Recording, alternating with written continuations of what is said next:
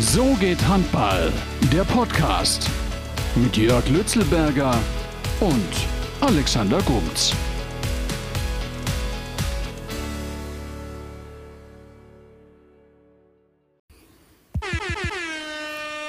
Ja, herzlich willkommen zu So geht Handball, der Podcast, eine neue Folge. Und was war das für ein richtig cooler Spieltag in der stärksten Liga der Welt? Zwölfmal wurde gespielt und fast alle Partien waren spannend bis in die letzten Minuten. Und äh, wir werden natürlich wieder zurückschauen auf den aktuellen Spieltag und dabei den besonderen Fokus auf ein Spiel legen, nämlich das Ostduell zwischen Leipzig und Magdeburg. Und warum Leipzig da als verdienter Sieger vom Feld gegangen ist, das werden wir versuchen rauszuarbeiten und blicken natürlich wieder nach vorne, denn es geht hier Schlag auf Schlag in der stärksten Liga der Welt. Wer wir sind, mein Name ist Alexander Gumz, ich bin Handballredakteur bei Sky, zum Beispiel Erfinder der Handballkonferenz und äh, seit über 40 Jahren Handballer und Trainer. Und an meiner Seite ein absoluter Taktikexperte, der jüngste EHF Mastercoach und dreifacher Europapokalsieger mit dem VfL Gummersbach, Jörg Lützelberger. Und jetzt geht's los. Eine neue Folge. So geht Handball der Podcast. Hallo Jörg, also ich bin ja total begeistert, weil wir hatten zwölf Spiele an, an diesem Spieltag. Sensationell. Also man merkt, diese, diese Corona-Delle scheint in der HBL ähm, sich langsam auszubeulen. Ja, also wir hatten zwei Spiele mehr, als eigentlich äh, ein normaler Spieltag hat. Und äh, das ist natürlich für uns jede Menge äh, Stoff, worüber wir reden können. Und deswegen ist das gut. Hallo Gupti, ich freue mich auch, dass es äh, wieder, wieder läuft, ähm, dass auch die Spiele, die ausgefallen waren oder verschoben wurden, nachgeholt werden können und dass wir richtig viel Stoff haben zum Fachsimpeln. Perfekt. Also dann legen wir los und zwar an einer alten Wirkungsstätte von dir, nämlich Essen gegen Göppingen. Ja, äh, das stimmt. Ich hatte eine halbe Saison da, ähm, bis, bis der Verein dann äh, mich freistellen musste aus finanziellen Gründen, Insolvenzverfahren, bla bla bla. Ähm, sie haben sich wieder gefangen. Sie sind wieder oben im Oberhaus und treten da mit. Äh, ich, ich würde gerne mal die Statistik wissen, ob es die jüngste Mannschaft aller Zeiten ist, weiß ich nicht, aber es ist auf jeden Fall in dieser Saison die jüngste Mannschaft mit Abstand. Äh, und äh, es war jetzt schön zu sehen, dass sie äh, die Woche ähm, wieder Schritte nach vorne machen, dass, sie, äh, dass die Spieler sich weiterentwickeln, dass das Spiel der Mannschaft sich weiterentwickelt. Äh, gegen Göpping, die auch sowas wie die Mannschaft der Stunde sind, hat es äh, noch nicht gereicht, aber da kommst du sicher gleich dazu, dann äh, im zweiten Spiel der englischen Woche für Tuse im Essen. Absolut. Also ich, meine Überschrift über dem Spiel lautet so ungefähr: Erfahrung schlägt jugendlichen Elan. Ja, also der, also der Keeper von, von Essen, der Bliss, äh, zu dem kommen wir später nochmal, der war, da hat sich schon angedeutet, was der drauf hat, nämlich neun Paraden. Und dann halt äh, haben die eine richtig gute Abwehr hingestellt und dann halt dieses Tempo ist super von Essen. Und dann äh, so ein Noah Bayer macht zwölf Tore, das ist natürlich Wahnsinn. Klar gut, sind sieben, sieben, sieben Meter dabei, aber die muss man auch erst reinmachen. Und dann haben wir halt so ein so ein äh, Selenovic, der natürlich eine absolute Extraklasse hat und das Spiel halt in den letzten zehn Minuten für frisch auf entscheidet. Ja, wir, wir werden einige äh, Spieler, die jetzt äh, das Tusem-Trikot tragen, äh, noch in der Bundesliga sehen, wenn viele der jetzigen Göppiger Mannschaft schon die Schuhe an den Nagel gehängt haben. das sind einfach auf, auf, vielen Positionen äh, mehrere Jahre äh, dazwischen und ähm, das ist dann schon, ja, die, die Jungs bringen Erfahrung aufs Feld und äh, Tusem hat sich aber nach, nach der Nordhorn-Niederlage zu Hause dann auch sehr gut wieder erholt und gehen wieder frisch, frisch ans Werk und das muss ja auch der Charakter einer jungen Mannschaft sein, ja, dass sie solche, solche Sachen abschütteln können äh, schneller abschütteln können und dass sie ein Stück weit sich die Na Naivität bewahren und jung sind, schnell sind und das, das gelingt ihnen, sie haben einen Gegenstoß. Ähm, und dass sie da gallig sind und äh, weiter für, für Erfolge kämpfen. Und Göpping auf der anderen Seite ähm, ist, hat, hat, eine richtige Stabilität bekommen und ähm, wirklich jetzt ordentlich Punkte gesammelt die letzten Spieltage. Ja, stimmt. Das ist dann halt so die Handballer-Evolution, wenn die Jungen langsam die Alten ablösen. Kommen wir mal zu einer anderen Evolution, nämlich äh, einer leichten Rückschrittsevolution. Denn ähm, bei den Rhein-Neckar-Löwen ist gerade der beste Löwe, also zumindest im Spiel gegen Wetzlar, war eine Katze. Geile Überleitung, oder? Ja, er hatte, Katsigianis hatte nach dem Wechsel ähm, äh, ein, zwei Spiele ähm, gebraucht, um da richtig reinzukommen und jetzt, jetzt ist er da ja, und äh, nutzt die Chance, die Situation, die er da bekommen hat, ähm, durch die Verletzung der beiden etatmäßigen äh, Stammkeeper, äh, da in der Bundesliga für einen Spitzenclub äh, für Furore zu sorgen und das macht er, macht er mit Bravour und äh, zeigt fantastische Leistungen und war ein wichtiger Bestandteil davon, äh, dass die Löwen da von Anfang an sehr, sehr gut und souverän durch dieses Heimspiel gekommen sind. Ja, die spielen eh eine bombenstarke Saison. Also Gensheimer wieder mit neun Toren. Schön ist auch, dass Kohlbacher äh, scheint ja wieder richtig, richtig topfit zu sein. Die stellen halt eine bärenstarke Abwehr hin. Und bei Wetzlar muss man halt sagen, da hatte keiner irgendwie Normalform. Die haben zehn technische Fehler gemacht. Ja, und daraus resultieren halt zehn Gegenstoßtore von den Löwen. Und ähm, das kippt halt dann die Partie zugunsten der Mannschaft von äh, Martin Schwalb, ja. Ja, Martin Schwalb. Genau. Martin ich, ich sehe das, seh das wie du. Äh, der, die, die, haben ja wirklich nur, nur äh, zwei Punkte abgegeben bis jetzt, äh, wenn ich es richtig auf dem Schirm habe. Ja. Nur die wirkliche Souveränität, der Stil einer Spitzenmannschaft, der kam mit, der, äh, mit Janik Kohlbacher zurück. Ja, äh, mit, dem, ja. mit dem Spiel in Magdeburg, wo er zum ersten Mal wieder gespielt hat und sofort auch wieder performt hat im Zusammenspiel mit den Rückraumspielern. Ähm, da kamen dann äh, gute Ergebnisse, stabile, äh, souveräne Leistungen äh, zurück und jetzt äh, äh, war ja auch so ein bisschen mein Tipp, dass sie jetzt bis Weihnachten einfach eine, einen guten Lauf hinlegen werden. Ja, wer gerade einen richtig guten Lauf hinlegt, hey, ich habe heute Überleitung, das ist Wahnsinn, ist Stuttgart. Ja? Und da ist auch Yogi, Yogi is back, ja, kann man da drüber schreiben. 14 Paraden, der kommt aus seiner Corona-Pause, als ob er nie weg gewesen wäre. Unfassbar. Also allein, der hatte in der ersten Hälfte so eine Doppelparade gegen die Nordhorner, da war direkt also gesagt, ach du Scheiße, hat man so in den Gesichtern der Nordhorner gesehen. Also das ist schon Wahnsinn. Ja, das Bemerkenswerte ist, dass er wirklich, ich glaube, kein einziges Training hatte. Er ist an dem, am Spieltag, glaube ich, hat er noch auf, das, auf den letzten äh, Sicherheitstest äh, äh, gewartet. Und als der dann auch nochmal negativ war, ist er aus, quasi von, von, von, der Wohnung aus der Quarantäne aufs Spielfeld und dann äh, 14 Paraden. Und ähm, das macht es natürlich unglaublich einfach für eine Mannschaft, die sowieso schon einen sehr, sehr guten Spirit hat äh, und fantastisch in die Saison reingekommen ist. Ja gut, er ist halt auch unfassbar erfahren. Ich glaube, viel Training braucht er jetzt nicht mehr, der gute Herr Bitter. Das ist, aber ein anderer, also ein anderer Jugendlicher, also ein, ein Jugendlicher bei, bei Stuttgart, der hat auch richtig performt, nämlich Max Häfner. Also ich finde, der hat einen mega Schritt nach vorne gemacht.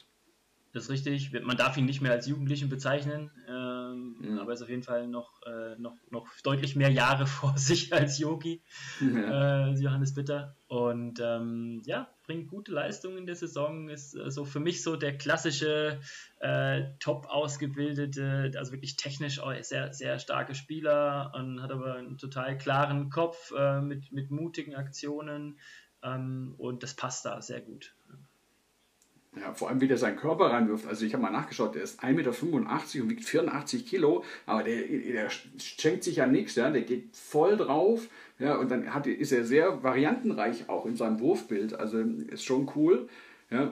Und äh, was ich auch sensationell finde, ist ja, dass das war der höchste Bundesliga-Sieg von Stuttgart. Ja, also ja, wenn es so weiterläuft, also werden die, die, vielleicht noch ein paar Rekorde aufstellen in der, in der eigenen Vereinshistorie. ja.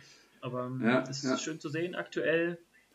Und äh, ja, Nordhorn hat sich da dann auswärts äh, äh, nicht, nicht mit Ruhm bekleckert. Ähm, nur das, das ist für Nordhorn, denke ich, auch okay, mal so ein Spiel dabei zu haben, auswärts, fern der Heimat, äh, nach einer langen Reise. Ähm, nachdem sie wirklich gute, gute Leistung gezeigt haben, gepunktet haben, ähm, werden die sich davon, denke ich, auch äh, mit dem nächsten Heimspiel dann wieder äh, gut erholen. Ja, ich weiß ja nicht, wie, wie es war bei unseren Tipps, ja, weil wir haben nämlich ein Spiel vergessen bei unseren Tipps. Aber da hätte ich ja ganz klar auf Unentschieden Balingen getippt. Natürlich, natürlich. natürlich. Was sonst? Was auch sonst? Ja. Balingen gegen Leipzig, ja, die setzen ihren unfassbaren Lauf, haben sie bis äh, Donnerstag fortgesetzt, haben fünf Punkte jetzt schon geholt im November, nachdem sie im ähm, Oktober gar nichts geholt haben. Ja, und äh, das ist schon bemerkenswert, was die gerade abliefern. Ja, haben, haben, sich, äh, haben sich erholt von dem, von dem punktarmen oder punktlosen Start in, in die Saison. Und ähm, hier vielleicht auch ein Stück weit davon profitiert, dass Leipzig äh, die ja stark gestartet sind in der Saison, dann äh, durch die Quarantäne ein mhm. bisschen Rhythmusschwierigkeiten äh, äh hatten. Ganz spannend die letzte Situation, ne? die letzte, oder die, letzte, die letzten zwei Situationen, da, äh, die letzten zwei Angriffssituationen von Leipzig. Erst macht äh, Cicala den, den, den Wurf rein, spektakulär, äh, springt am Torwart vorbei und, und schießt, ihn dann, schießt ihn dann rein. Und direkt im nächsten Angriff kriegt er nochmal den wirklich letzten Ball des Spiels. Also auch sehr viele geile Spiele, die mit, den, mit dem, nicht nur mit den letzten Minuten, sondern im letzten Angriff, in der letzten Aktion entschieden wurden. Und äh, könnte, könnte wieder der Siegtreffer, äh, könnte oder könnte den, den, äh, den Winner machen, den Matchwinner machen, den Punktwinner machen. Ähm, ne, könnte den Siegtreffer werfen. Äh, könnte, mhm. Hätte aber auch den Assist zum Siegtreffer werfen können, weil äh, Philipp Weber da geistesgegenwärtig mit reinspringt zum Camper. Er Aber das machen die immer. Ja? Das machen die immer. Also Weber springt, also ich, ich sehe das ganz oft, da müssen wir mal beobachten, eigentlich müssen wir mal so eine Weber-Kamera machen, wie oft der bei den Außen mitspringt, was natürlich auch für Verwirrung beim Torhüter sorgt. Also Weber macht es oft und in dem Fall wäre es auch genial gewesen, wenn äh, Cicala noch äh, daran gedacht hätte oder es noch wahrgenommen hätte, ähm, weil das wäre dann wirklich ein, ein richtig spektakulärer äh, Siegtreffer geworden, weil Weber den natürlich dann am leeren Tor mit Sicherheit nicht mehr vorbeigeworfen hätte. Ähm, so ist der Torwart zum Helden geworden für Barley und hat den Punkt gesichert. Ja, das wären dann die Cojones des Spieltags gewesen. Manchmal letzte Folge auch schon mal. Also, genau, wenn da der Pass kommt. ja, aber an, ansonsten war das ein bisschen grauenhaftes Spiel, weil so, also waren sehr viele technische Fehler, wenn man da auch sieht. Äh, das fand ich total witzig. Ja. Weber tippt im, im Positionsangriff tippt und äh, der Ball springt hoch und bleibt ihm am Trikot kleben. Also, das war eine witzige Szene, ja. Ansonsten, also ja. Zwei, zwei Mannschaften, die für, ihre, für, ihr, für ihren Teamgeist und für, ihr, für, ihr, für ihre Abwehr, für ihre kämpferischen Abwehrleistungen bekannt sind und das haben sie dann eindrucksvoll unter Beweis gestellt. Äh, jeweils neun Tore in der ersten Halbzeit, elf in der zweiten. Ähm, ja, die rote Karte von, äh, mhm. von äh, Kiwi, Kiwi Lavicius äh, war sicherlich noch mit äh, mhm. ein Faktor, der es Barling dann noch schwerer gemacht hat. Ähm, ja. Leipzig hat das genutzt und an dem Tag dann eben äh, verdienten Punkt mitgenommen. Richtig. Das, also die rote Karte sehe ich genauso. Also ich glaube, wenn der drin geblieben wär, ge gewesen wäre, ist richtig, glaube ich, äh, dann ähm, äh, glaube ich, hätte Leipzig da nichts geholt. Aber hätte, wäre Fahrradkette, wissen wir nicht. Was wir aber wissen, wie das Spiel der Eulen gegen Minden ausgegangen ist, und äh, das war für Minden das erste Spiel nach der Corona-Pause, noch immer ohne Juri Knorr. Also, aber dem geht es schon deutlich besser. Ähm, aber ganz ehrlich gesagt, das war der schlechteste Au äh, Auftritt von der HBL-Mannschaft an diesem ganzen Wochenende, von, also der von Minden. Ja, sicherlich ein Spiel zum Vergessen. Und äh, hier geht dein Tipp äh, dafür aber absolut auf ähm, dass die Eulen sich da von ihrer katastrophalen Leistung in Wetzlar äh, wirklich sehr eindrucksvoll dann auch wieder erholt haben. Ne? Mhm. Ja, also da also das war ja dann die Reaktion, die ich äh, gedacht habe, die auch kommt und das ist ja, also das war schon sehr, sehr beeindruckend. Also Mappes überragend gespielt, also allein wieder die Bälle verteilt, dann selber noch Tore macht, macht sieben, sieben Tore, dann auch so ein, so ein Durak, der äh, auf einmal äh, wird der rechts außen zum Spielmacher, äh, äh, sensationell und dann halt gestützt auf hier den Altmeister ein Tor von Skov mit 14 Paraden. Also das war schon sehr, sehr coole Reaktion von den Eulen und das ist ja auch, finde ich, total cool, weil die machen jetzt den Abstiegskampf richtig spannend und Minden, also ganz ehrlich, also ich habe auch äh, schon so Reaktionen von Fans aus Minden gehört, die sind, also die Fans, die sind stinksauer, weil ähm, gut, man kann mal schlecht spielen, aber man muss halt wenigstens auch ein bisschen Reaktion zeigen. Also, äh, also es gab wenige, wo ich gesehen habe, dass sie sich dagegen die Niederlage gestemmt haben. Ritterbach hat so ein bisschen, ja, und, und, und bei Zeitz hat man auch noch gesehen, aber sonst sonst war da echt, war das echt wenig. Ja, hoffen wir, dass es eine, eine Ausnahme bleibt. Der Mindener Fan ist natürlich äh, leid, leidgeprüft mit der Hallenthematik, äh, ohnehin schon. Ja, das stimmt. Ja, äh, auf, der, auf der Seite von Ludwigshafen ähm, haben wir ja Positives gehört, dass es mit der Halle jetzt doch äh, äh, klappen könnte. Mhm. auch für die gesamte Saison. Und was mich besonders freut, das hattest du auch schon erwähnt, ist eben Dominik Mappes. Ich habe ihn damals schon verfolgt, dass er diese, diese wirklich starke Saison für Hüttenberg gespielt haben im Aufstiegsjahr oder im, im Jahr nach dem Aufstieg äh, in der ersten mhm. Liga auch. Und dann äh, ist er ja mit dem Wechsel nach Erlangen nicht so, nicht so richtig äh, happy gewesen, denke ich mal. Er hat sich da nicht, nicht so die Spielanteile erarbeiten können, wie er sich das selber vorgestellt hat. Und jetzt scheint er da wieder, oder hoffe ich, wünsche ich mir für ihn, dass er da wieder äh, sein, sein Potenzial wirklich dann auch, äh, ausschöpfen kann und da die nächsten Entwicklungsschritte dann ähm, mit den Eulen gehen kann. Ja, das stimmt. Bei in Hüttenberg war er, hat er sensationell gespielt. Und jetzt sah es so aus, als ob es wieder zurückgeht zur alten Form. Äh, also, und ich habe noch einen kleinen Nachtrag zu, der, zu dem Spiel. Also, ich möchte jetzt diese Woche, also bis zum nächsten Spiel, nicht bei Frank Carstens trainieren müssen. ja. ja. Das sind ja. Erfahrungswerte, die man als Spieler auch mitnimmt und ähm, das, das ist auch nichts von der Hand zu weisen, dass man dann eben auch mal als Trainer ähm, Trainingseinheit oder zwei einschieben darf, ähm, an die sich die Spieler erinnern. Wenn sie das nächste Mal mhm. äh, schwere, schwere Momente auf dem Spielfeld haben, sollten sie sich dann sagen, äh, lieber jetzt alles raushauen, was da ist, bevor man dann im Training nochmal äh, so ran muss. Na, jetzt kommen wir zum nächsten Spiel, das ich auch fast richtig getippt hätte. Ja, da ist ja nur ein, ein Tor Richtung Lemgo gekippt, nämlich Lemgo schlägt Erlangen. Und das war auch wieder so ein Spiel, also bis zur letzten, den letzten fünf Minuten ging es da auch äh, spitz auf Knopf zu. Und dann hat Lemgo viel mit dem siebten Feldspieler agiert und äh, was ich halt äh, dann, äh, was wir dann halt gemerkt haben, dass Tim Souton halt ein echter Leader ist, weil der halt dann das Heft in die Hand nimmt und auch die Entscheidungen sucht. Ja, Crunch, Crunch Time Player. Ne? Ich meine, er hat ja auch äh, ja. vor nicht allzu langer Zeit in Göppingen da auch den letzten Treffer gesetzt ähm, für einen Punkt, glaube ich, in Göppingen äh, ja, wenn ich mich richtig erinnere. Und ähm, das ist äh, natürlich äh, super für eine Mannschaft, wenn sich da Spieler äh, so entwickeln und so rauskristallisieren, dass, auf die du dich dann halt auch verlassen kannst äh, in entscheidenden Situationen. Die werden nicht immer treffen, aber ähm, wenn er das mit, mit, einer, mit einer gewissen Häufigkeit und Routine macht, dann ist es natürlich ein ganz, ganz wertvoller Spieler für die Mannschaft. Erlang hat auch viele Dinge gut gemacht ähm, und äh, ja, dann äh, sehr, sehr knapp äh, und schade verloren. Das ist jetzt so ein bisschen für Erlangen äh, mit den letzten beiden Spielen kippt so ein bisschen die, die, die Sunshine-Stimmung, ähm, weil vorher echt vieles funktioniert hat und jetzt haben sie trotz guter Leistung eben dann Punkte verloren in den letzten beiden Spieltagen. Ja.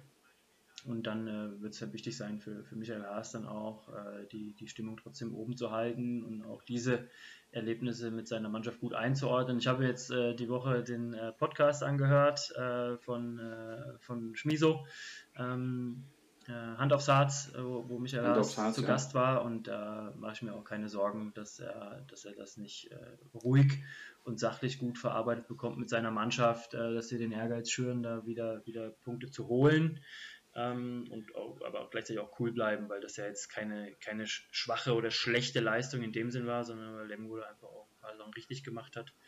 Ähm, und ähm, ja, spannendes Spiel in jedem Fall. Tolles, tolles äh, Spiel für, für, für alle ABL-Fans. Ja, das stimmt. Also ein bisschen einseitiges Spiel hatten wir dann am Sonntag.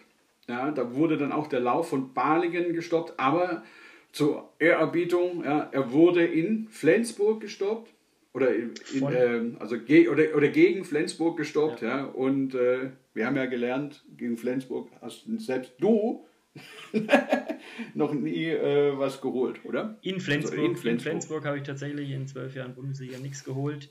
Ähm, gegen Flensburg war dann schon mal der ein oder andere Punkt dabei. Äh, nur es ist sie haben es gemacht, wie, wie eine Spitzenmannschaft das macht. Ne? Angereist, mhm. von Anfang an äh, voll, voll da gewesen und in der ersten Halbzeit dann schon äh, für klare Verhältnisse gesorgt. In der zweiten Halbzeit, das hat Mike dann in der Pressekonferenz auch äh, äh zu Recht, sagen wir mal, erwähnt, ähm, mehr verwaltet als nochmal aufs Tempo gedrückt. Ja. Sie kriegen da in der zweiten Halbzeit, äh, in der ersten Halbzeit neun Tore von Barling, in der zweiten Halbzeit 16. Das hat ihm nicht so, nicht so gut gefallen. Mhm. Aber äh, das sei den Spielern, die wirklich alle drei Tage spielen, da äh, auch mal gegönnt. Ja, und dann hat man hat natürlich hinten einen drin wie Bergerüth, der äh, 17 Dinger rausholt, ja, und dann halt noch Gottfriedsson und Johannessen, also äh, die zusammen 14 Tore machen. Und also, wenn du solche, ich sage ja immer, das, es gibt ja im Handball, gibt es welche mit einer Axt, dann gibt es welche mit, mit dem Degen und dann gibt es die ganz feinen mit dem Florett. Also ich finde ja Gottfriedsson und Johannesson, ja, also das sind äh, ganz klare Florettkämpfer, ja, die auch zwischendurch aber auch mal äh, die Axt rausholen können. Also die spielen die ganze Klaviatur, die es da beim Handball gibt. Und das sind echt, also das sind so ich bin Gott froh, dass wir solche Spieler in der Bundesliga haben, weil das ist, macht natürlich dann die Liga noch deutlich stärker und schöner. Das stimmt, das stimmt.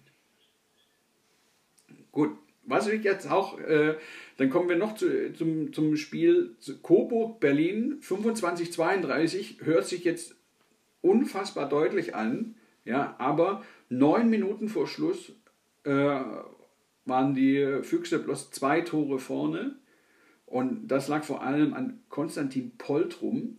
Also der hat ein richtig gutes Spiel gemacht, Torhüter von äh, Coburg. Und man merkt halt natürlich auch, ähm, die kommen so langsam an in der Liga. Also ich glaube, es dauert jetzt nicht mehr lange, bis die punkten. Aber wenn sie jetzt schon gegen die Füchse so gut mithalten, und äh, also da ist ähnlich wie bei Essen, da dauert es jetzt nicht mehr lange. Ich würde es mir natürlich wünschen, ähm, dass sie, dass sie äh, möglichst bald auch Punkte sammeln können. Für mich äh, wird das dann passieren, wenn, wenn sie äh, ihre Verletzungssorgen äh, äh, in den Griff bekommen, ja, wenn sie sich da wieder, wenn sie da wieder breiter aufgestellt sind. Ähm, auch in dem Spiel war jetzt Andreas Schröder angeschlagen und hatte aber fast, fast keine Wahl. Ähm, trotz Wadenproblemen musste er dann aufs Feld. Hat es auch gut gemacht dann. Ähm, nur, äh, ja, das ist, das ist ein, ein, Kader, der wenig, wenig Ausfälle oder eigentlich kaum Ausfälle verkraften kann. Und äh, deswegen ist es für sie, für sie wichtig, dass die, dass die Spieler da alle dabei sind und dann können sie auch zumindest zu Hause äh, äh Punkte holen und äh, dann wäre es auch da unten noch ein bisschen spannender. Ja. Für mich also, trotzdem die Mannschaft, die aktuell äh, am, am meisten abfällt. Also Jaron Sievert war auch nicht zufrieden. Also er hat gesagt, wenn wir gegen eine andere Mannschaft spielen, ähm, ohne jetzt despektierlich zu sein, ähm, wird es hier deutlich enger, ja, weil sie so viel verworfen haben und es hat halt eine, ist für ihn eine Konzentrationsfrage und Konzentration, das wissen wir ja als ehemalige Top-Leistungssportler, kommt nur durch Kondition. und äh, aber ich muss sagen, da gab es äh, einen Spieler bei den Füchsen, Marsenic, ja, der ist schon so ein bisschen rausgestochen, weil er halt auch durch seine Körperlichkeit und so, der ist dann für so Spieler wie Coburg nicht zu halten. Ja. Und der wurde ja auch aufgescholten und ist auch so ein Spiel, was ihm, glaube ich, gut tun wird für die weitere Saison. Ja, das ist, wir hatten ja ähm, auch äh, das Spiel äh, Füchse in, äh, beim Bergischen HC äh, analysiert. Mhm. Auch da hat er schon äh, ja. eine gute Leistung gezeigt ähm, und auch da hat er den, äh, den, den Abwehrspielern wirklich Probleme bereitet. Ähm, und das ist das, was die, was die Spitzenmannschaften machen, die dann über solche auch physischen Brecher dann verfügen, dass sie das eben gerade gegen, gegen Teams, die aus der zweiten Liga hochkommen und auf einigen Abwehrpositionen dann eben eher mal 90 äh, oder weniger Kilo stehen haben, äh, das dann eben auch mit, mit massiven Kreisläufern dann auch ausnutzen. Ja, dann haben wir noch ein Spiel, bevor wir zu unserem Spiel kommen, nämlich Essen-Hannover. Und da hatte ich ja schon angedeutet, Sebastian Bliss, also richtig starke Leistung, hat sich noch, hat nochmal einen draufgepackt im, äh, im Vergleich zur Partie gegen Göppingen. 13 Paraden, 33 Prozent. Ja, und dann natürlich dieser unfassbare Moralerfolg, dass du halt so einen Buzzerbeater hinlegst. Ja, und äh, da merkt man natürlich das aufsteigende Tendenz und das könnte auch für Essen jetzt so einen Push geben mit dem Punktgewinn gegen Hannover. Spektakuläres Spiel, spektakulärer Spielverlauf. Ja. Ähm, Essen spielt eigentlich von Anfang an gut, verwirft aber, ich glaube, in den ersten 15, ersten 20 Minuten äh, so viele auch wirklich gute Wurfpositionen, freie Bälle, das hätte eigentlich für ein ganzes Spiel gereicht, dass man dann nicht gewinnt oder nichts holen kann. Und äh, ja, bleiben dran, bleiben entspannt. Also ich, ich fand das erste Timeout von, äh, von Jamal Nachi fand ich auch wirklich, wirklich, da hat er sogar das Wort gemütlich benutzt. Er hat gesagt, ey Jungs, alles gut und Zeit, ganz gemütlich, Stück für Stück. Und er sollte Recht behalten. Ja. Sie, sie äh, schaffen es dann äh, kurz vor Schluss auszugleichen und machen da einen richtigen Fight draus. Ähm, haben dann das Spiel trotzdem schon fast verloren. Ja, also ja. letztes Timeout von äh, von Ortega. Äh, Hannover hat den Ball, Hannover hat ausreichend Zeit, um dann mit passivem Spiel und sechs Pässe die Uhr runterlaufen zu lassen. Und trotzdem ja. äh, schaffen es die, die Essener Spieler in Unterzahl, dann den Rechtsaußen irgendwie zum Wurf zu nötigen. Ähm, ja. Bliss bleibt aufrecht, hebt da ganz cool das Bein äh, nebens Ohr, äh, hält den Ball und äh, macht dann auch noch, ist dann auch noch so parat, äh, anstatt zu jubeln, äh, läuft er schnell raus und wechselt dadurch den Sieg, nicht den Siegtorschützen, sondern den Firnhaber ein, der dann wirklich mhm. in der letzten Spielsekunde ähm, das Ding in den Winkel nagelt. Ja, ja. Also echt spektakuläres Finish da und dann gibt es natürlich eine Jubel, Jubel auf der einen Seite und viele Diskussionen. Dann äh, kommt äh, dann äh, Romero und Christoffersen noch zum Kampfgericht und äh, wollen dann dies, äh, das äh, am grünen Tisch dann erwirken, dass dieses Tor zu spät war und ungültig war.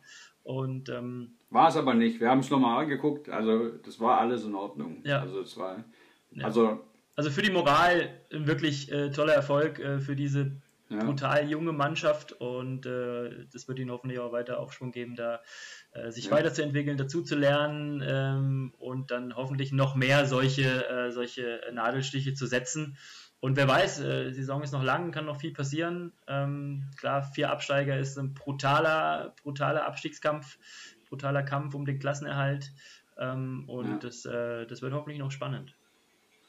Ja, und dann hatten wir aber auf der anderen Seite natürlich noch Domenico Ebner, das muss man aber auch erwähnen. Ja, der hält 40 Prozent, macht 17 Paraden, ja. das ist eigentlich eine Weltklasse-Leistung. Ja. Also, ja, das ist eh total geiler Torhüter, wenn man mal guckt, wie der trainiert. Ja, mit so einer Blitzbrille und mit diesen, diesen Lichtdots und also der ist ja auch sehr innovativ. Da, also haben wir eh so viele innovative Torhüter, die ganz viele Reaktions. Äh, Trainings und alles Mögliche machen. Also es ist schon cool. Ja. Und dann haben wir äh, noch bei Hannover, was mir auch noch sehr positiv aufgefallen ist, war Martin Hanne. Ja, also der ist äh, unter 20 ja, und macht 6 von 7 auf der Königsposition halb links. Ja, und äh, der war auch also sehr positiver Lichtblick. Ja, das stimmt. Ähm, so, sowohl der, der, der junge Spieler, der dann aber nicht zum ersten Mal äh, gute Leistung zeigt, mhm. ähm, als auch, als auch äh, Ebner, der wirklich fantastische Paraden dabei hat. Also gerade zu Beginn des Spiels hat er ja das Tor wirklich äh, sprichwörtlich vernagelt. Ähm, ja. Nur beim letzten Wurf, der war äh, schon Kategorie unhaltbar. Ja, versteckt, ja. ganz versteckte Hand äh, am, am Block vorbei und wirklich genau im Winkel. Wenn er den auch noch gehalten hätte, dann hätte er sich äh, aus der Halle tragen lassen können. ja. Genau. Gut, dann haben wir das schon so gut wie fertig. Jetzt fehlt eigentlich nur noch eine Sache, nämlich unser Spiel, ja, wir was wir genau beobachtet haben. Was? Die, die Quarantänekönige sind zurück. Melsung Bergischer HC. Ach, ach verdammt, ja, natürlich. Auf gar keinen Fall, auf gar keinen Fall. Ja, da sieht man nämlich, äh, Entschuldigung, Entschuldigung, das ist natürlich mein Fehler. Ähm, da sieht man natürlich äh, den Unterschied. Ja? Also ich, wahrscheinlich, weil es Sonntagabend war, aber ich habe mir das natürlich auch nochmal reingepfiffen. Also die, die, den Unterschied zwischen äh, Teams, die lange in der Quarantäne waren, was es halt eine Einstellungsfrage ist. Also ich glaube, Melsungen, die haben richtig so Bock gehabt, Handball zu spielen. Ja, wenn die haben jetzt 28 Tage, das muss man sich mal überlegen, 28 Tage, das ist fast Sommerpause, waren die jetzt in Quarantäne die haben am 1. November ihr letztes Spiel gehabt und dann legen die los wie die Feuerwehr. Ja, vor allem Hefner, der war ja gar nicht mehr einzufangen. Und dann sah es eigentlich so aus, als ob die da richtig davonziehen. Und äh, dann kam aber der Bergische HC, dann hat man gemerkt, okay, langsam lässt du die Kraft nach bei den äh, Melsungen. Aber zum Schluss ist dann auch wieder so, was wir jetzt schon in anderen Spielen auch an dem Spieltag beobachtet haben, dass die äh, individuelle Klasse äh, sich dann durchsetzt. Melsung ist individuelle Klasse par excellence. Ja, äh, ist eine sehr, sehr große, sehr massive Mannschaft ähm, mit zwei Torhütern, die jeder äh, Handballspieler allein entscheiden können. Und ähm, ja, sie punkten, sie sind da vorne mit dabei, sie haben drei Minuspunkte nur auf dem Konto.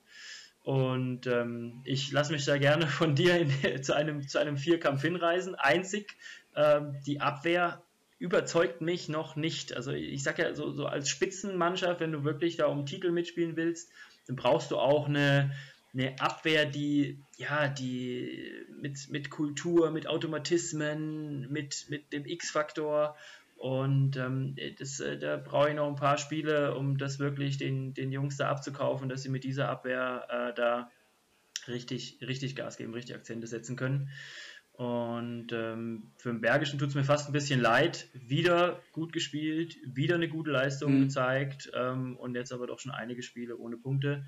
Ähm, das ist dann auch eine Frage des, des, Mindsets, dass sie da das richtig einordnen, äh, gegen wen sie auch spielen und das, äh, mhm. dass sie dann äh, schnell wieder ins Punkten kommen.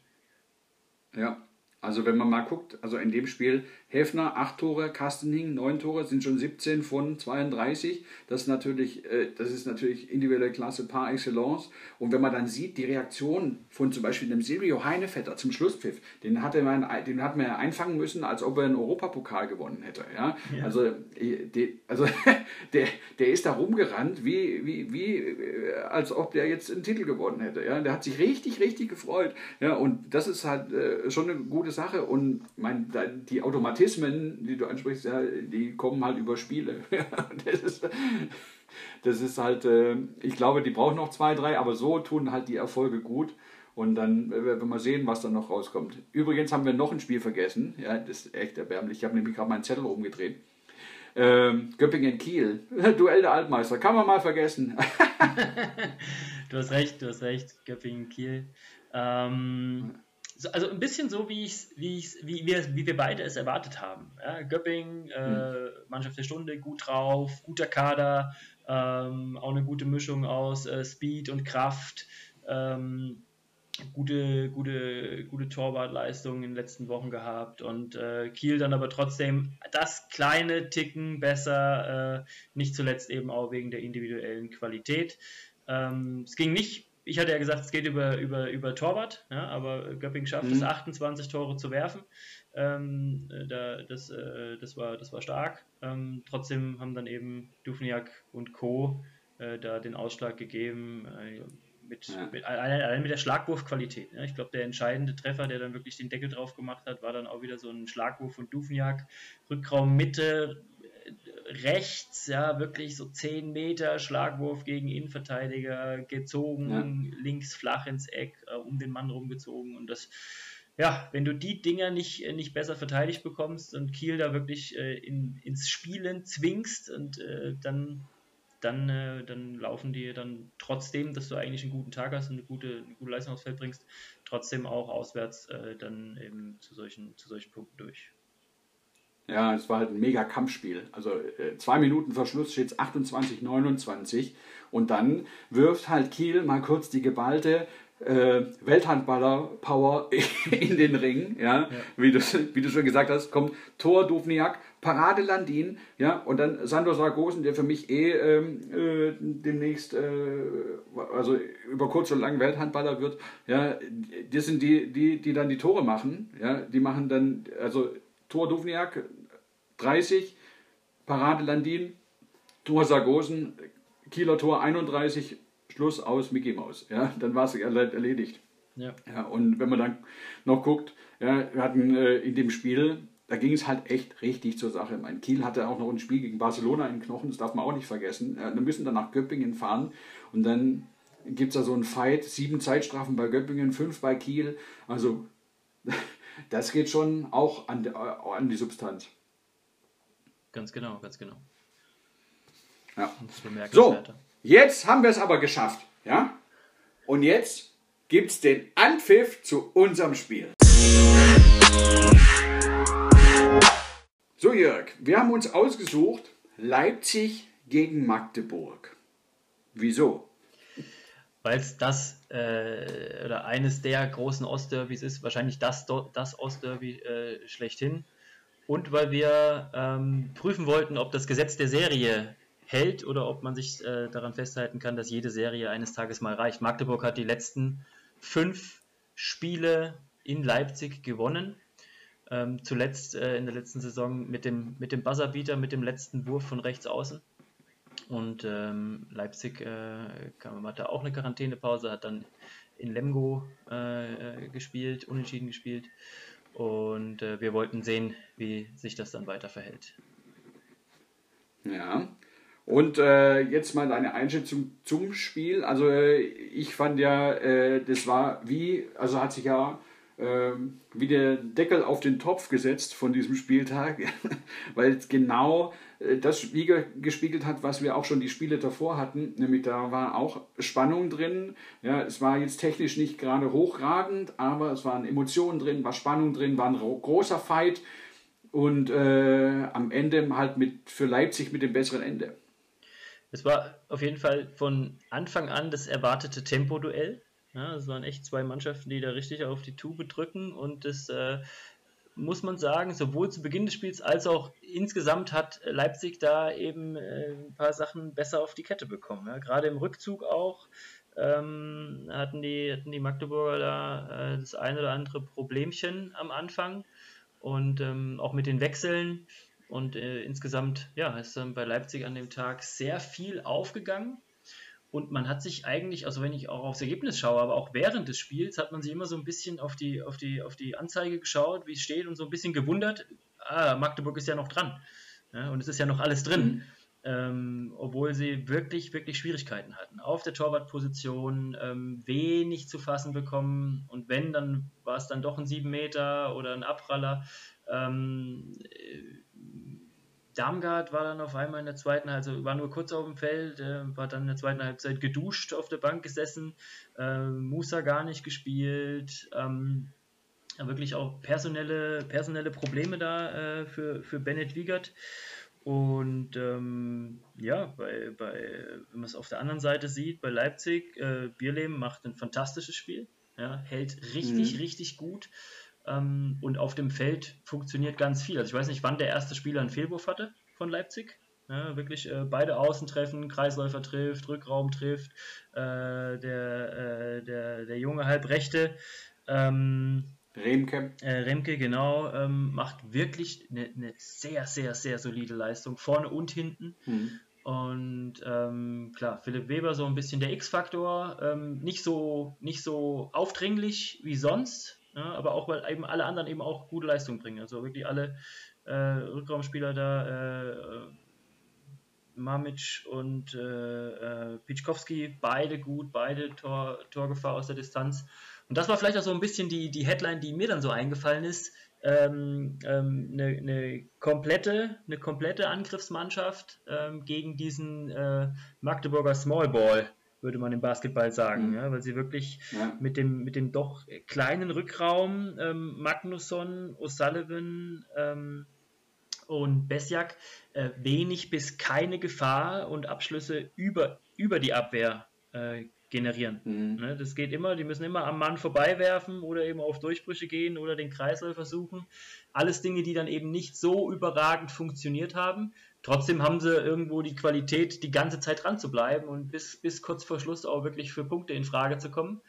Ähm, und ähm, ja, ganz emotionaler Erfolg für Leipzig hochemotional, die haben sich äh, gefreut wie die Schneekönige darüber, haben lange darauf hingearbeitet. ja. wenn man den, äh, wenn man Carsten Günther gesehen hat, wie er die letzten äh, ja. äh, fünf Minuten auf der Tribüne äh, äh, halb, halb stehend, halb sitzend, halb liegend da, den Erfolg. der fast geweint. Ja, der fast geweint hinten raus. Also. War schon, war schon schön mit anzusehen. Und für Magdeburg, ja, schwierige Wochen, schwierige Wochen. Ne? In, in der Euroleague ganz blöd ähm, das Spiel verloren äh, mit dem letzten Wurf. Äh, jetzt personell da echt einiges im Argen und dann eben auch noch ähm, äh, wirklich von der Punktesituation her in der Tabelle, das muss man jetzt äh, einfach so sagen, eigentlich nicht da, wo sie sich selber äh, gerne sehen würden. Na, also Magdeburg, um das mal äh, hier in, in Zahlen zusammenfassen, die hatten 18 Fehlwürfe, 10 technische Fehler Dann haben wir natürlich keine, keine, kein äh, Tor, so gut wie kein Tor über die zweite Welle, was eigentlich die große Stärke ist von ihnen. Auch Tempo hinten raus, gute Abwehr. Ja. Ja, da merkt man halt natürlich, dass Schrabkowski, der hat Probleme mit dem Sprunggelenk. Dann hat man einen äh, Darmgard, der hat Probleme mit der Schulter. Dann hat man äh, äh, Krähen, der hat Probleme mit dem Fuß. Also sie haben alle so kleine Wehwehchen, die halt alle einschlagen. Ja? Klar, die waren jetzt alle heiß wie Frittenfett auf dieses Derby, weil das ist für die ein ganz, ganz wichtiges Spiel und das wollten die auch alle spielen, das wollten die auch unbedingt für ihre Fans gewinnen, weil wenn die Fans schon nicht die Halle dürfen, dann müssen die, äh, wollten die das wenigstens zurückgeben. So war es übrigens auch auf der anderen Seite. Also Leipzig wollte ja, auch unbedingt diesen, diesen Sieg haben. Ja?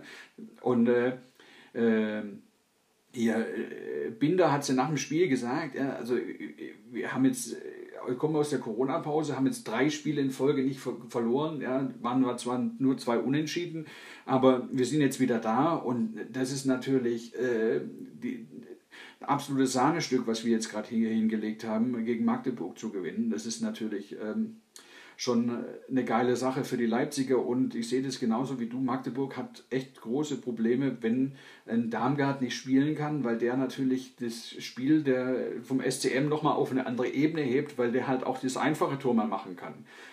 Also der kann dir aber auch ein Spiel kaputt schießen, so ist es ja nicht. Aber äh, trotzdem, ähm, ich sehe diesen Magdeburger Handball ja, unfassbar gerne, ja, weil der so technisch so schön ist und sauber und ähm, äh, auf, auf spielerische Lösungen ausgelegt ist und sowas. Ja. Mhm. Aber ähm, gegen Leipzig, äh, da war das halt dann gegen diesen Riegel, den die da aufgebaut haben, dann, ich finde auch, die haben bessere Abwehr gespielt als Magdeburg, dann äh, war es natürlich dann schwierig.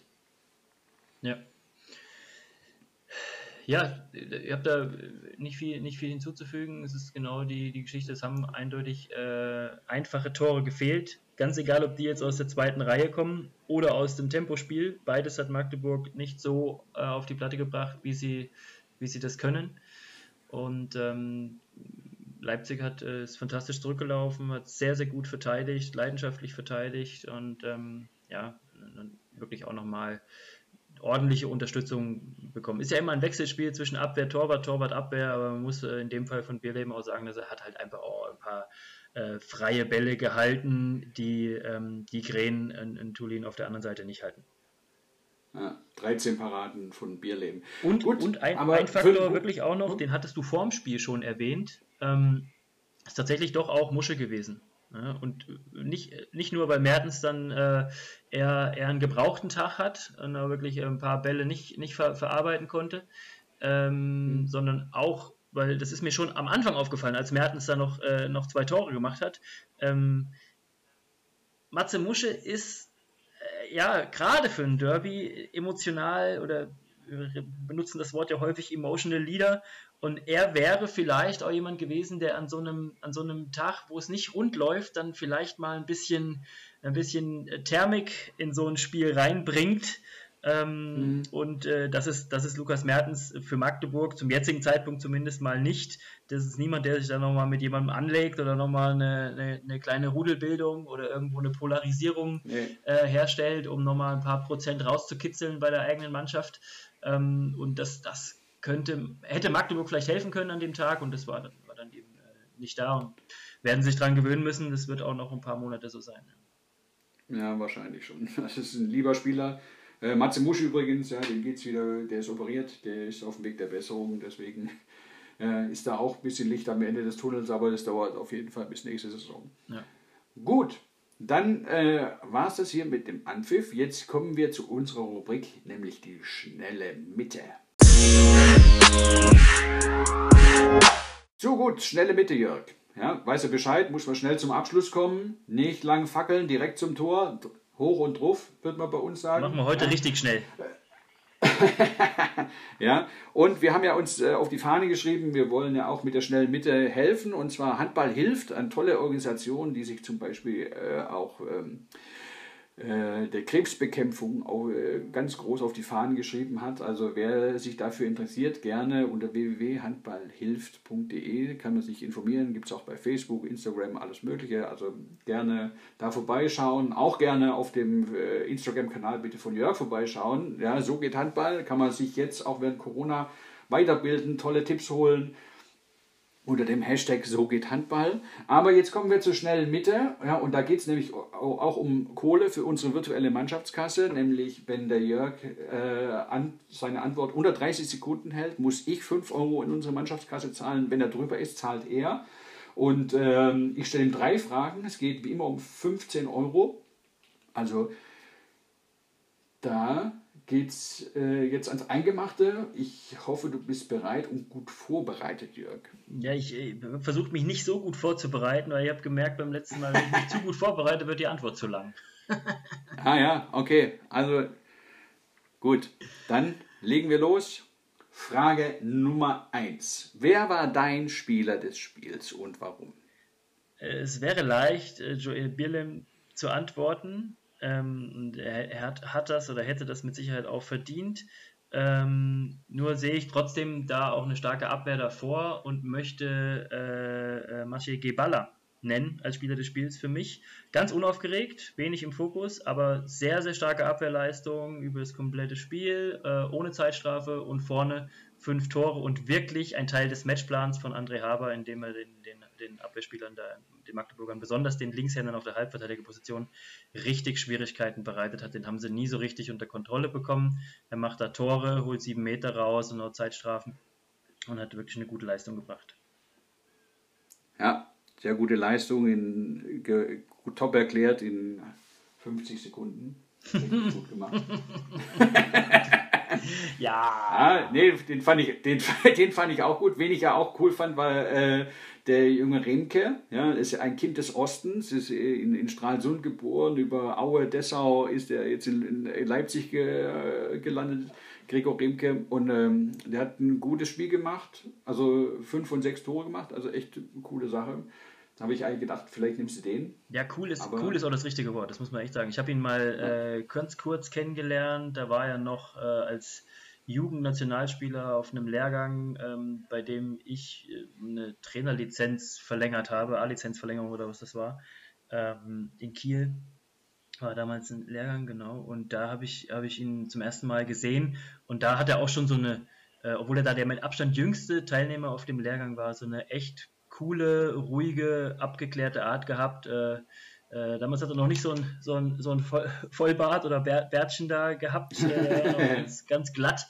Ähm, aber die Ausstrahlung war dieselbe, wirklich ganz unaufgeregt. Und was mir besonders gut gefällt, er macht nicht nur die fünf Tore äh, und auch, mhm. auch, auch äh, in, der, in, der, entscheidenden Phase dann, in den letzten zehn Minuten, auch ein wichtiges, wirklich Wichtiges dabei. Ja ähm, sondern er holt dann eben auch noch äh, Bälle raus hinten, indem er gute Zweikämpfe spielt oder auch mal einen Stürmerfoul zieht äh, und ähm, ja, so eine komplette Leistung. Und das ist schon so das, was die Leipziger auch ange, äh, ange, angeschnitten hatten, dass sie sagen, ja, Semper geht nach Flensburg, aber wir haben schon den nächsten, äh, den wir da äh, ausgebildet haben und der wird jetzt da in die Fußstapfen treten und wird da seinen eigenen Weg dann machen. Und äh, das war auf ja. jeden Fall ein Spiel, äh, das diese, diesen Plan äh, ganz gut untermauert hat.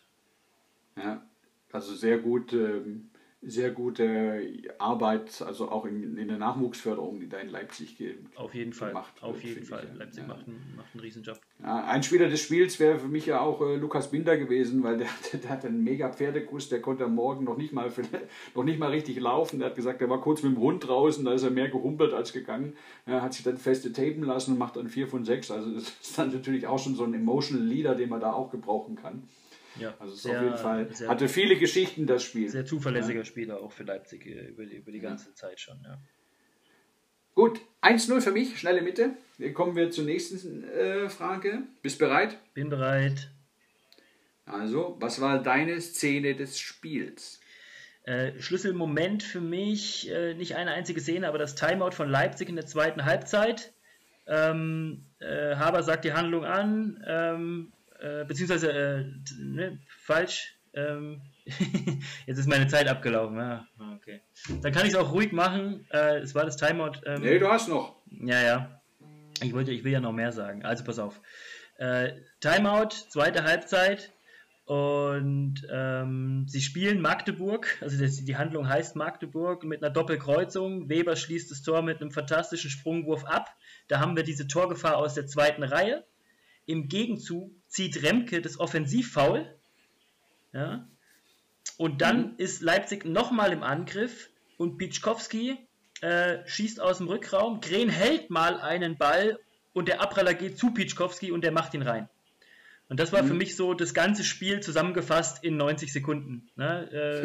Äh, Haber nimmt das Timeout bei plus 1, äh, 22, 21. Äh, das Spiel läuft 90 Sekunden und schon sind sie wieder mit drei weg. Und Magdeburg muss sich wieder mühsam herankämpfen. Und als sie dann wieder dran waren, ist genau das gleiche nochmal passiert. Und das hat so diese, diese, diese, diese 90 Sekunden, dieser Schlüsselmoment, hat eigentlich so das ganze Spiel beschrieben. Das wäre wahrscheinlich noch den ganzen Abend so weitergegangen, wenn die, wenn die länger gespielt hätten. ja, also äh, wenn du jetzt noch länger geantwortet hättest, dann hätten wir uns die, die dritte Frage auch sparen können. Aber äh, gut, das waren jetzt äh, weit über eine Minute. Ja, das wurde schon dreimal Zeitspiel gepfiffen. Aber da hast du recht. Also, äh, ist ja für einen guten Zweck. Äh, ja, ist für einen guten Zweck, deswegen ist alles gut. Erzähl nur, erzähl, erzähl. Äh, deswegen ist es alles, alles gut. Aber da hast du recht, also die Szene ist schon, schon bezeichnend für das Spiel gewesen. Ja. Ich fand da auch beim, ich glaube, das war sogar das 18 zu 19 stand, äh, wo, die, wo die Magdeburger vier Chancen liegen lassen, um auszugleichen. Die haben ja kein einziges Mal geschafft, auszugleichen. Ich glaube, wenn, wenn das passiert, dann ist, haben wir nochmal eine andere, andere Ebene erreicht, aber das haben sie ja ein ganzes Spiel nicht geschafft, waren zwar immer dran, aber ja. Das wäre vielleicht auch noch so eine, so eine Geschichte gewesen. So, kommen wir zur dritten Frage. Ja, deine Chance zu verkürzen. Wer hat besser gecoacht und warum? Die bessere Bank habe ich bei Leipzig gesehen. Ähm, alle Timeouts von André Haber gehen auf und vor allem die Art, wie er äh, kommuniziert, extrem ruhig. Und es sind zwei oder drei Spieler, die mitreden und trotzdem wird es nicht unübersichtlich. Haben eine sehr flache, aber funktionale Hierarchie in der Mannschaft und die hatten auch wirklich über ein gesamtes Spiel sehr gutes Kadermanagement, haben die Kräfte toll verteilt. Hier sehe ich Leipzig vorne. Ja, und auch bei der Antwort bist du jetzt mal vorne. ja, also 2 zu 1, ja, die war Was? kurz, knackig, zack, direkt zwei Pässe, bumm, Abschluss drin. Ja? Ein Glück. Ich fand, ja, aber ich fand zum Beispiel, wie cool, ich finde ja die Auszeiten von Bennett Wiegert, finde ich ja sensationell, wie cool der bleibt. Ja, der bleibt ganz ruhig und so und auch hinten raus, ähm, wo er dann auf diese 4-2-Deckung umstellt, also 4 plus 2 äh, um, um, umstellt, wo äh, zwei Spieler in Manndeckung genommen werden und er sagt klapp, klipp und klar, Remke soll die Entscheidung treffen, ja, wo wir dann wieder beim, beim Mertens sind, der, der dann auf einmal. Ähm, äh, Remke Mann deckt äh, und Weber frei laufen lässt und der dann äh, vielleicht das entscheidende Tor macht, weil er da pennt. Also äh, ja, sogar die Situation hatte, hatte Wiegert aber vorausgesehen, ne? dass das durch einen Freiwurf, ja. durch einen Freiwurf verändert sich natürlich wieder die Zuordnung der, der Manndeckung. Ja, weil wenn der, wenn ein Rückraumspieler zu dem Freiwurf hingeht, kannst du nicht mitlaufen als Manndecker, musst du den Abstand ja. einhalten und dadurch kam äh, äh Weber dann wieder in, in, in, die Situation, an den Ball zu kommen, an den Ball kommen, kommen zu können. Äh, ich habe es bei, bei Wiegert nicht ganz so gesehen. Ich finde, ich, also ich, gut, ich kenne ihn jetzt vielleicht ein bisschen, ein bisschen besser so als Typ. Wir haben zusammen gespielt in Gummersbach, danach mhm. waren wir bei der A-Lizenz zusammen auf dem Zimmer. Ähm, ich finde, man konnte ihm die Unzufriedenheit ansehen und das auch schon relativ früh im Spiel. Ja, und es ist auch nachvollziehbar natürlich, wenn deine Mannschaft, dein Kader so viele Baustellen äh, alleine schon in der, in der Fitness äh, oder in der Gesundheit äh, aufwirft, dann äh, kannst du nicht da freudestrahlend rumlaufen. Er hat sich dann aber auch relativ früh äh, mit Schiedsrichterentscheidungen auseinandergesetzt und äh, insgesamt ja ein anstrengendes Spiel für, für, für den Trainer der Mannschaft, die halt die ganze Zeit irgendwie hinterherläuft. Ähm, und ähm, ja, das war nicht einfach für ihn an dem Tag. Hm, das stimmt. Also äh, der ist ja äh, rumge... Man merkt bei ihm immer, wenn er so hoch und ab tigert, ja, so sag ich mal so vor der Bank, ja, und er dann so immer nach oben guckt, ja, dann äh, sagt er, hm, scheiße, wie viel Zeit noch? Und dann am liebsten hat man so das Gefühl, würde jetzt sich sein, sein äh, Trainer-Shirt da vom Leib reißen, Trikot anziehen und sagen, so Freunde, so läuft's jetzt. Aber Jetzt, ja. Da sagt er ja auch selbst, dass er, dass er eigentlich ja. lieber noch gerne Spieler wäre. Es geht halt nicht mehr. Ja. ähm, ja. Und ähm, ja. ja. Und an den Tagen ist natürlich dann äh, ist es dann natürlich noch, noch verstärkt, wenn es so läuft. Na, gut, also die schnelle Mitte geht 2 zu 1 an Team Gums. Ja, verdient, verdient. Wunderbar. Heute verdient. verdient. Hat, absolut, da hatte ich einen Aussetzer. Absolut verdient. Da hatte ich einen Aussetzer eine bei der starke Abwehr hingestellt. Ja. ja. Knallharte Fragen. Aber jetzt kommen wir zu deinem absoluten Steckenpferd, nämlich zur Taktiktafel. Jörg, du hast ja wie immer eine Szene rausgesucht, die wir probieren taktisch zu analysieren. Welche Szene ist das denn? Ja, ne, ne, das ist die die Szene nach 27 Minuten nach dem Timeout von André Haber, also nach dem Timeout von Leipzig, äh, kurz vor der Halbzeit, äh, der Angriff äh, und die Ansage, das, was er da sehen möchte, äh, ist genau so auf dem Spielfeld dann auch passiert. Und das möchte ich äh, ganz kurz ähm, erklären. Nicht nur, weil das für das Spiel eine, eine Relevanz hat, sondern auch, weil das eine, eine, ein taktisches Verhalten ist, was wir in den letzten Jahren in der Bundesliga und in der Champions League äh, immer häufiger sehen. Und zwar äh, ist es eine Isolationssituation, die relativ aufwendig vorbereitet wird. Isolation bedeutet, ein Rückraumspieler greift einen Verteidiger an und der Angriff versucht für diesen Zweikampf einen möglichst günstigen Raum zu schaffen. Das heißt, der Verteidiger soll in, in einem großen Raum alleine stehen und soll da auch möglichst defensiv stehen, weil es schwerer ist, äh, einen mhm. Gegner vom Tor wegzuhalten, wenn man selber schon sehr nah am eigenen 6 Meter verteidigt. So, was haben die Leipziger gemacht? Sie machen einen hohen Einläufer, das heißt links außen, äh, Binder läuft hinter dem Rückraum linken, hinter seinem Rückraum linken und hinter seinem Mittelmann lang, bekommt dann den Ball, spielt ihn nach Rückraum rechts und läuft dann direkt wieder nach links außen. Die ganze Aktion ist also einfach nur Camouflage, Vorbereitung, äh, die bewirkt nicht wirklich viel, außer dass der Gegner äh, versucht, die zu lesen und nichts daraus lesen kann weil Binder wieder auf links außen ist am Ende der Handlung und nicht wirklich was passiert ist. Was aber entscheidend ist, mhm. der Kreisläufer, der steht zwischen dem Halbverteidiger Steinert und dem Innenverteidiger auf äh, Abwehrposition 3. Ich weiß jetzt gar nicht, äh, wer das war. Ähm, ich denke Gullerud wahrscheinlich.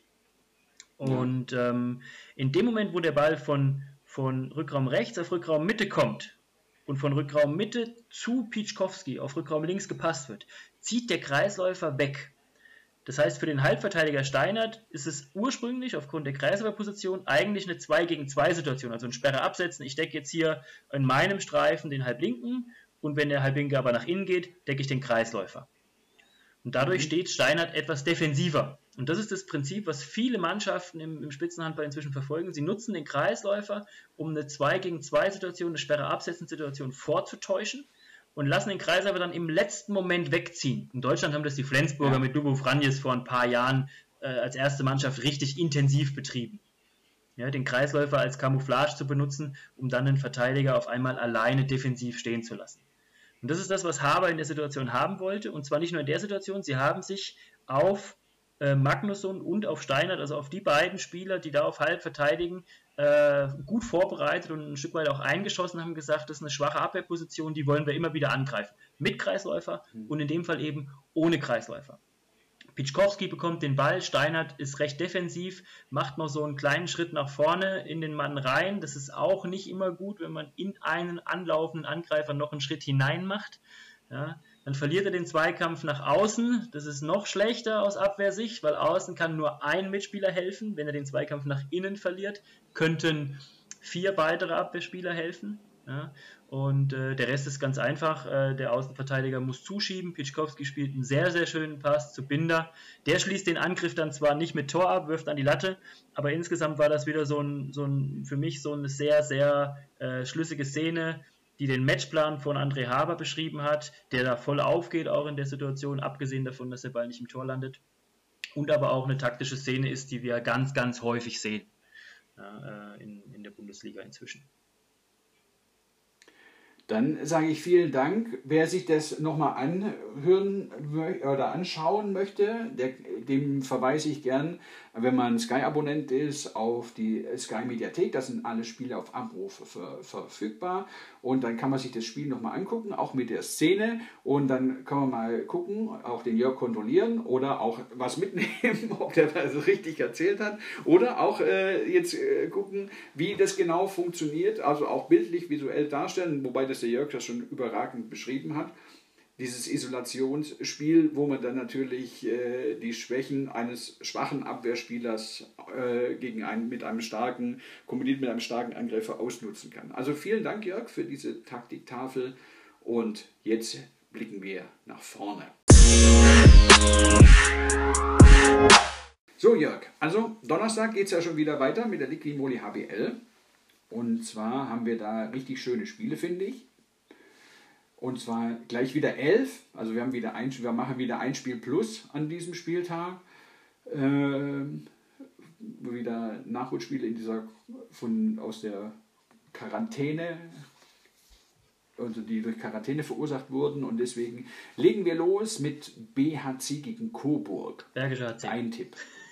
Bergischer HC. Heute bin ich ganz schnell Bergischer HC. Ich lege mich fest, die sind, die sind heiß auf Punkte, die brauchen Punkte. Coburg auswärts mit personellen Problemen. Bergischer HC. Ja, sage ich auch. Ich sage auch Bergischer HC, wobei äh, es ein enges Spiel wird. Dann äh, eigentlich das Spiel, was ich gerne analysieren würde, aber du kannst mich gerne, äh, kannst mich gerne eines Besseres belehren oder du hast einen besseren Vorschlag, nämlich GWD Minden gegen Essen. Spannend. Ich äh, setze da aber auf das Signal von GWD Minden. Ähm, und darauf, dass äh, die junge Truppe von Jamalnachi auswärts äh, noch, nicht, noch nicht genug, genug äh, Performance aufs Feld bringen wird. Ja, also eben, wir haben ja gemerkt, im Keller, da kenne ich mich besonders gut aus, deswegen tippe ich auf Essen. oh. ja, eins, also ich tippe da Auswärtssieg, die holen die Punkte 4 und 5 und dann sehen wir weiter. Dann haben wir auch ein Spiel so auf Augenhöhe Hannover gegen Göppingen. Unentschieden. Unentschieden, sagst du. Ich sage Auswärtssieg.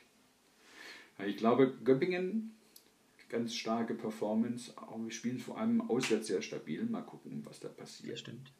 Dann äh, haben wir Kiel gegen die Eulen. THW Kiel. Sagst du Kiel? Sage ich auch Kiel, weil das, das Zebra ist für die Eule eine Nummer zu groß. Dann haben wir auch cooles Spiel Füchse Melsungen.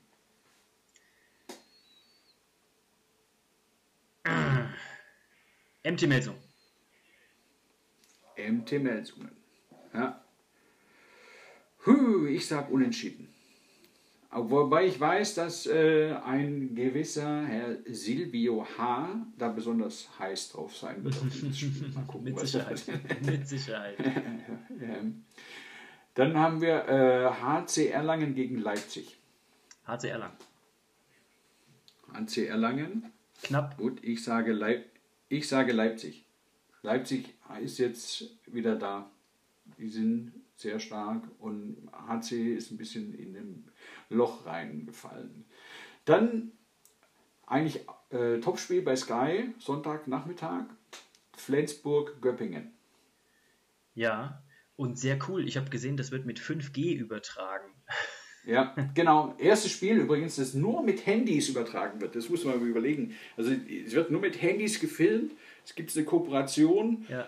Äh, äh, und das erst, der erste Sportevent überhaupt, der alleine, der in 5G gestreamt wird. Das muss es sich mal überlegen. Also, und wir sind dabei. Cool. Wahnsinn. Wir können es erleben. Wir sind dabei. Wir sind dabei.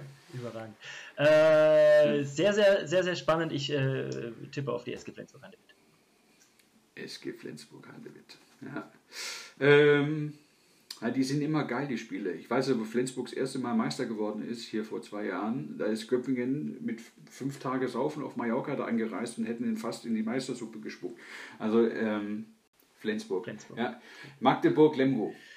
Äh, Magdeburg hat Probleme. Ich denke nicht, dass es von der Hand zu weisen ist. Trotzdem spielen sie zu Hause. Lemgo ist eigentlich äh, ganz gut drauf. Ähm, traue ich Lemgo einen Punkt zu. Ich sage Knapper Sieg SC Magdeburg. Plus 1. Knapper Sieg Magdeburg. Ich sage auch Sieg Magdeburg. Ähm, Hannover, Balingen. Hannover. Das ist ein Nachholspiel. Hannover. Balingen ist bockstark auswärts. Ja, aber Hannover hat äh, was, die, die spielen extrem über die Kreisläufer und das ist äh, hm. ähm, etwas, was äh, den Verteidigern äh, in Baling, glaube ich, nicht so gefallen wird. Ja, dann sage ich auch. Was natürlich immer ein Faktor ist, natürlich auch, wie die Schiedsrichter diese Duelle bewerten. Ja, wobei, ja, also Pevnov, Brozovic, also das sind schon Maschinen. Ja. Ähm, Wetzlar gegen Stuttgart. Stuttgart. Hä? Wetzlar ist ein bisschen Angstgegner von Stuttgart. Ich sage Wetzlar. Ähm, Nordhorn, Rhein-Neckar-Löwen. Rhein-Neckar-Löwen. Rhein-Neckar-Löwen. Da sind wir uns einig, zweimal Rhein-Neckar-Löwen. So, das war's auch schon wieder von So geht Handball. Ich sage immer an dieser Stelle, wem es gefällt, ja, der teilt, kommentiert, liked, alles Mögliche. Also wir freuen uns über alles. Ja, schaut auch bitte bei Jörg auf seinen Kanälen vorbei unter dem Hashtag So geht Handball. Und ähm, würde mich freuen, wenn ihr beim nächsten Mal wieder reinhört und sage jetzt Tschüss und bleibt gesund an dieser Stelle. Vielen Dank an alle, abonnieren und gesund bleiben. Bis dann, tschüss. tschüss. So geht Handball, der Podcast mit Jörg Lützelberger und Alexander Grumz.